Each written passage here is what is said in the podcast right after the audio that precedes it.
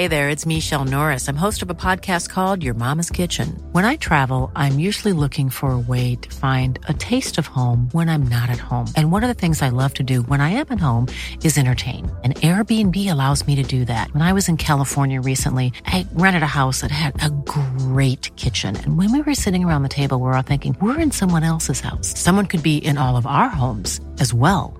If you have a home, but you're not always at home, you have an Airbnb. Your home might be worth more than you think. Find out how much at airbnb.com/slash host. Normally, being a little extra might be a bit much, but not when it comes to healthcare. That's why United Healthcare's Health Protector Guard fixed indemnity insurance plans, underwritten by Golden Rule Insurance Company, supplement your primary plan so you manage out of pocket costs. Learn more at uh1.com.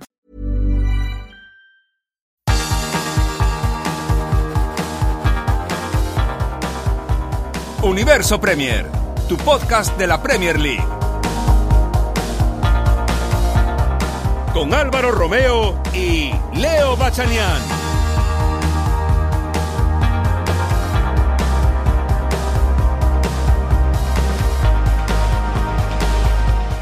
Hola, ¿qué tal? Bienvenidos a Universo Premier Masterclass. Reciban un cordial saludo de Álvaro Romeo y de Leo Bachanian. Y también hacemos extensivo el saludo a todos los oyentes de Unánimo Deportes, siempre con la mejor información deportiva. Hoy el partido que vamos a analizar es el Liverpool 2, West Ham United 1. Anotaba primero para el West Ham United eh, Pablo Fornals en el minuto de encuentro, Mohamed Salah de penalti en el minuto 42 anotaba el tanto del empate y Diogo Jota ya in extremis en el 85 remontaba el partido para un Liverpool que se queda ahora mismo líder con 16 puntos de 21 y a la espera de lo que hagan los equipos que tiene justo por detrás, como por ejemplo el Everton o el Aston Villa. El West Ham, por su parte, se queda decimotercero con ocho puntos.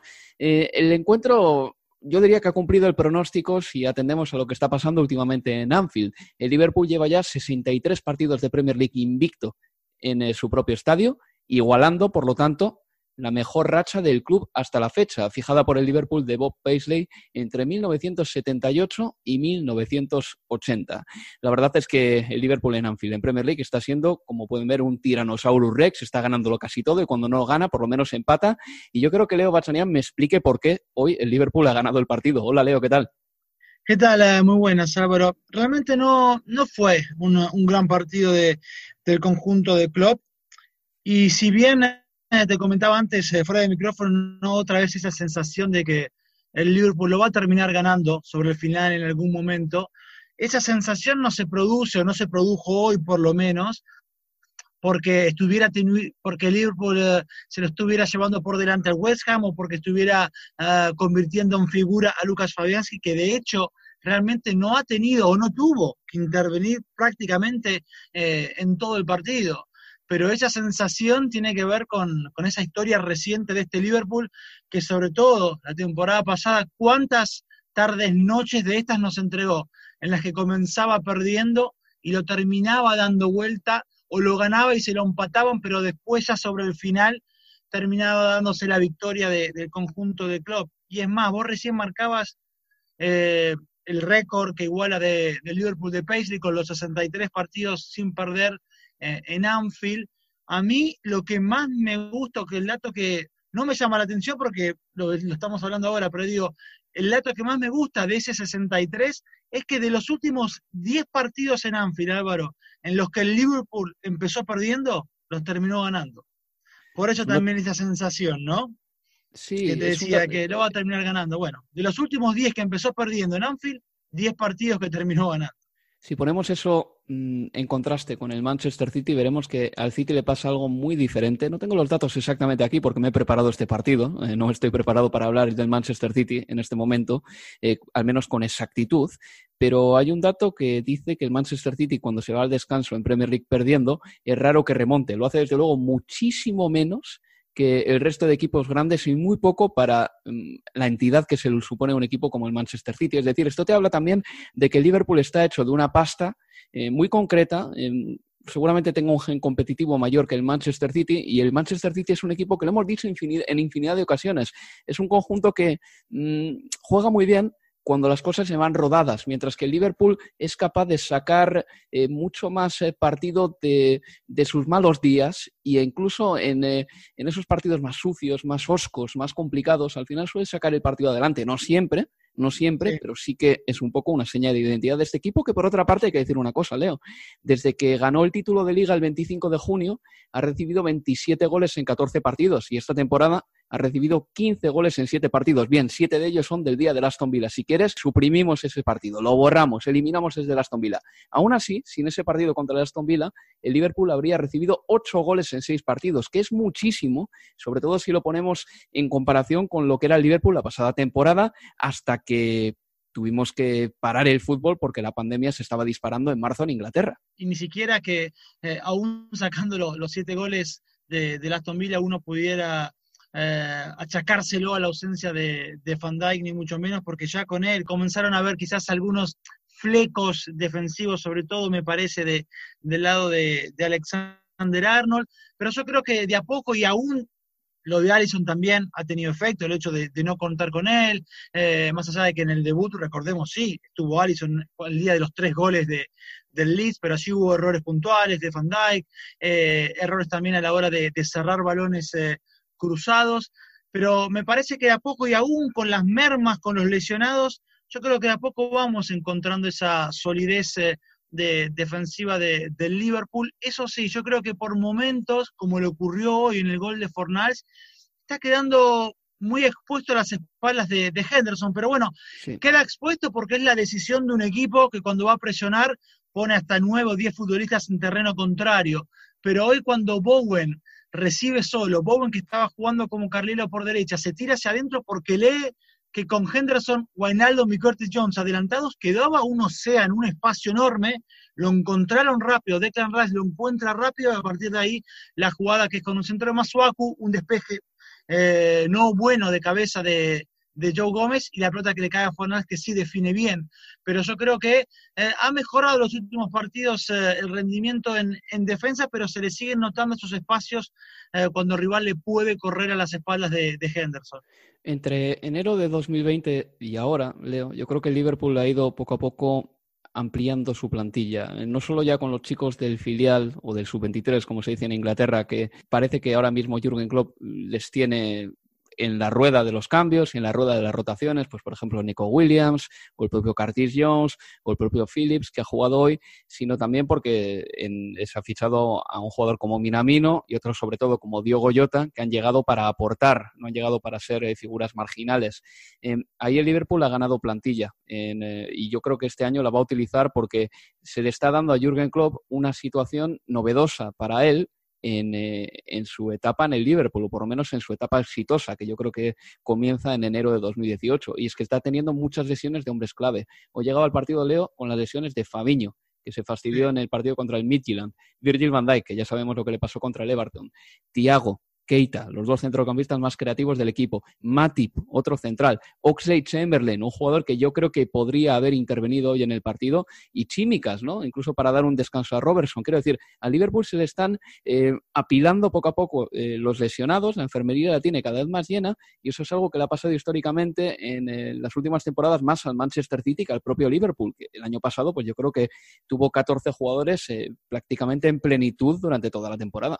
Sí, y, aún así lo, está sacando adelante realmente el conjunto de, de Klopp, y aún así en este contexto se da la, oportunidad quizás hasta de, marearnos a todos, porque yo creía que con la lesión de, de Fabinho, Matip, que no estaba al 100%, y teniendo en cuenta que cuando salió Fabinho entre semana, el que ingresó fue Rhys Williams, finalmente le termina dando el debut a otro futbolista. Sí, algo más veterano en el documento, porque Phillips tiene 23 y Williams tiene 19, pero es que Phillips, aún con 23 años, y creo que es una muestra también de lo que le pasa a muchísimos jóvenes de equipos grandes, termina debutando ahora, recién a los 23 años. En Premier lo único que había jugado había sido un partido de, de FA Cup en enero de, este año, digo, pero aún así en este contexto Klopp se da el lujo de, de hacer debutar a un chico que no lo teníamos eh, pensado para este partido, porque en todo caso se pensaba en Rhys Williams como reemplazante de, de Fabinho, pero yo creo que además de los tres puntos, además de la punta, además de los récords, lo importante es esto, que en este contexto que vos hablás de una enfermería absolutamente repleta, es también eh, una cuestión a la que no está habituada el Liverpool de Klopp, bueno, me parece que es más que positivo el hecho de poder, de poder llevarte los tres puntos eh, en este contexto. Ahora iremos, Leo, en el segundo bloque con eh, cómo han sido los goles, eh, con lo que te ha parecido el West Ham United, pero vamos a individualizar ahora en el debutante. Nat Phillips me parece que ha hecho un partido más que correcto en el día de hoy. No ha estado en la fotografía del gol de Pablo Fornals, el error ha sido de Joe Gómez y diría que ha cumplido más o menos. Sí, sin duda. Es más, sí me parecía el primer tiempo que por algún momento hasta quizás hasta que lo evitaban los compañeros de jugar la pelota, quizás él no tenga la facilidad, la ductilidad de Joe Gómez para buscar balones en, largo a lo Bandai, como hizo Gómez buscándolo a, a Sadio Mané, pero en la segunda parte estuvo muy bien, por ejemplo, bloqueando un disparo de Fornals. Una pausa y continuamos aquí, en Universo Premier Masterclass. Universo Premier, tu podcast de la Premier League.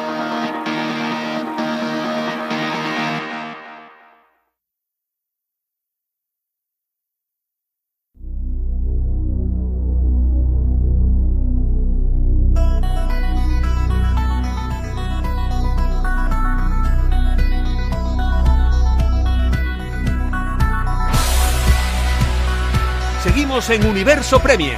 Continuamos en Universo Premier Masterclass, hoy hablando de ese Liverpool 2, West Ham United 1. Vamos con los goles porque Leo Bachanian hacía antes un dibujo de lo que había sido el gol de Pablo Fornals. A mí, Leo, en ese tanto, eh, me ha parecido impresionante eh, y seguramente eh, deja en mal lugar al Liverpool el hecho de que la jugada ha arrancado con un pase de Ogbona por el carril central de defensa a delantero a Jarrod Bowen, un pase de unos 45 metros, el carril central estaba absolutamente libre, Bowen no tenía a nadie marcándole, luego la secuencia ha continuado, ha centrado Masuaku sin ningún tipo de oposición, ha despejado mal Joe Gómez y ha marcado Pablo Fornás.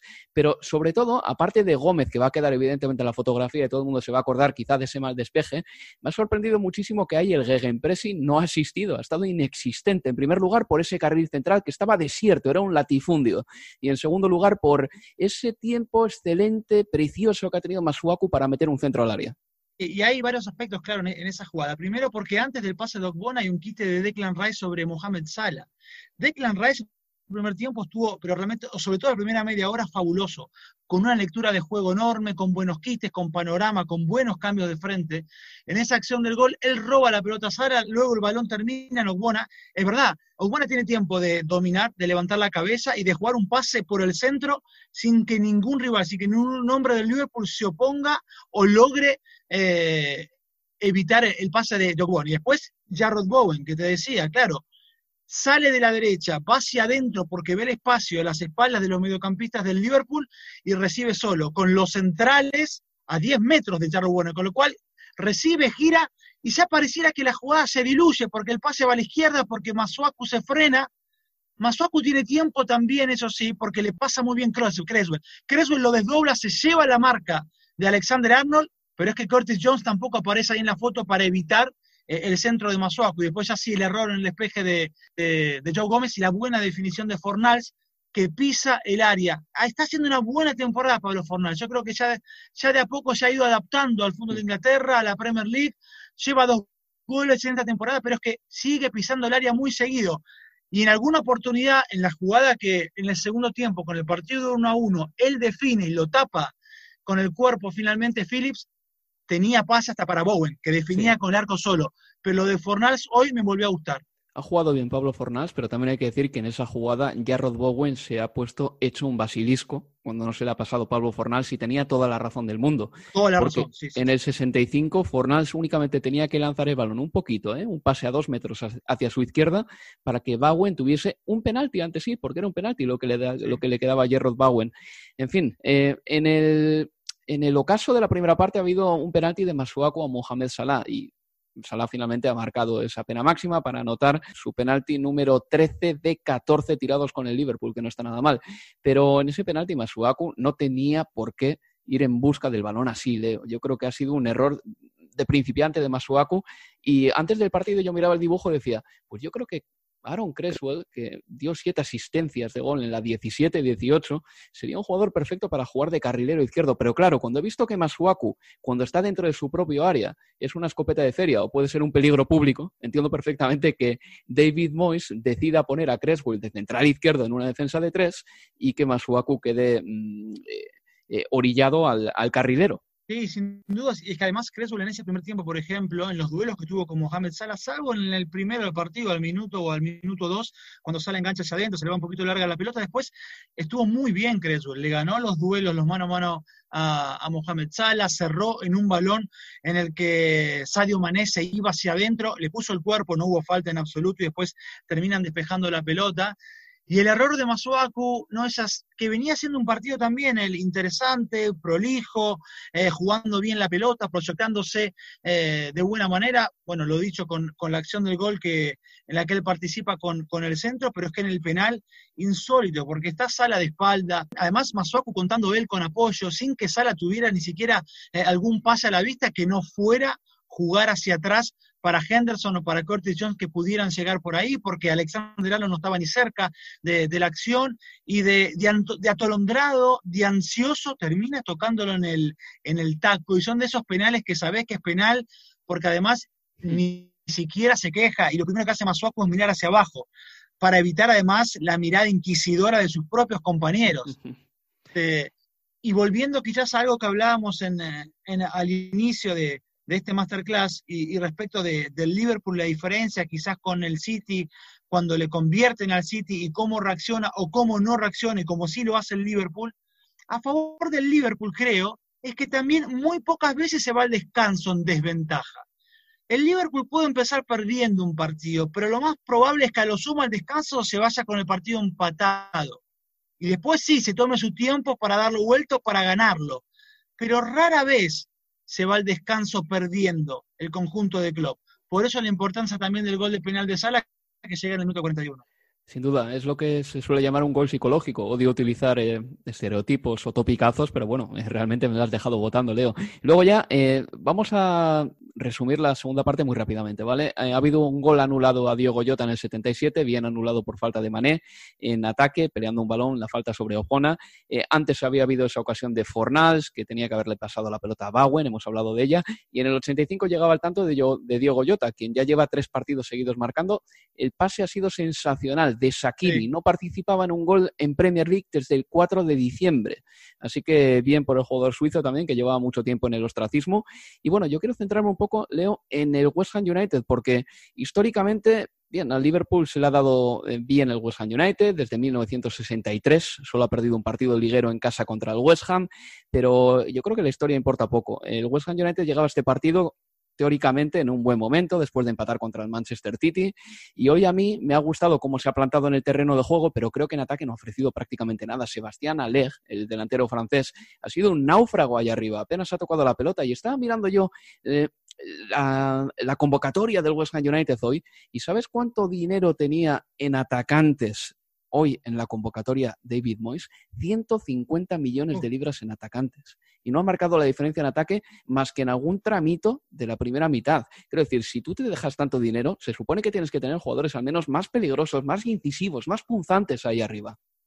Sí, y además, eh, cuando aún gastándote toda esa fortuna en, hombres de, ataque, tu hombre más importante en esa zona del terreno es uno que justamente no costó por nada del mundo cifras semejantes, y me refiero a Michael Antonio, ¿no? Una pena para Moy su lesión eh, ante el Manchester City, hablamos de un hombre que, marcó en 12 de los últimos 17 partidos de, Premier, que a diferencia del delantero francés que hoy eh, lo reemplazó, aguanta muy bien la pelota de espaldas, con lo cual permite que el equipo descanse cuando tiene la pelota. Eh, no por nada, Michael Antonio es además el futbolista que más faltas le cometen los equipos rivales eh, de West Ham, y justamente por esto, por su capacidad para aguantar la pelota. Haller hoy estaba frustrado, impotente, porque, a ver, no solo que estaba lejos de las acciones de juego, sino que cuando el balón eh, intentaba lanzarse hojas y siempre fue anticipado por Joe Gómez. Apenas pudo ganarle un balón y fue en la segunda parte al, eh, central de, del Liverpool el ingreso de, de Yarmolenko, pensé que lo iba a tirar a Bowen como centro delantero y que Yarmolenko iba a jugar por banda, finalmente Yarmolenko quedó por banda, y perdón, como delantero centro, y Bowen siguió jugando por fuera, y los ingresos de Lanzini y de Benarama, el ex hombre del Brentford, ya fueron demasiado tardíos y con el partido ya 2 a 1 a favor del Liverpool. Así es, y al final ha conseguido una victoria el Liverpool que, como digo, le deja líder. El West Ham United, Leo, no sé cuánto vuelo le ves esta temporada. Y yo creo que con terminar entre los diez primeros eh, se daría con un canto en los dientes David Moyes en vista de las circunstancias. No creo que tenga un mal equipo, pero la temporada pasada estuvo muy mal. El West Ham United cambió de entrenador a mitad de temporada y quedar décimo o más sería un paso adelante muy importante para este equipo. ¿eh? Sin duda, a favor del conjunto de Moyes, sí, Álvaro, en estas siete jornadas ya jugó contra el Leicester, Wolverhampton, al que de todas formas goleó a ambos equipos, jugó contra el Tottenham, eh, jugó contra el Liverpool, como fue el día de hoy, ahora se le vienen partidos más accesibles, Fulham, Sheffield United, Aston Villa, y así sí deberá sumar. Pues esto ha sido todo en Universo Premier Masterclass. El próximo partido del Liverpool, recordamos que será contra el Atalanta y el fin de semana que viene ya contra el Manchester City. Y el West Ham United jugará el fin de semana que viene contra el Fulham. Leo Bachanía, muchas gracias. ¿eh? Un placer. Y les recuerdo que el jueves que viene estará listo Universo Premier con eh, el repaso a lo que ha sido la jornada 3 de la Liga de Campeones. Se despide de todos ustedes Álvaro Romeo. Hasta la próxima amigos. Adiós. Universo Premier tu podcast de la Premier League.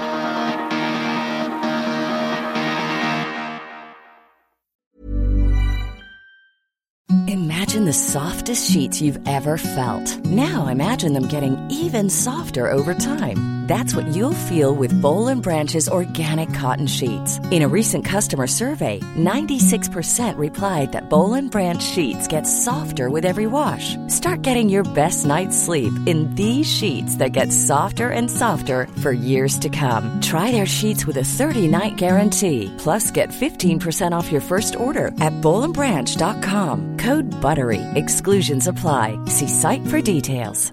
Planning for your next trip?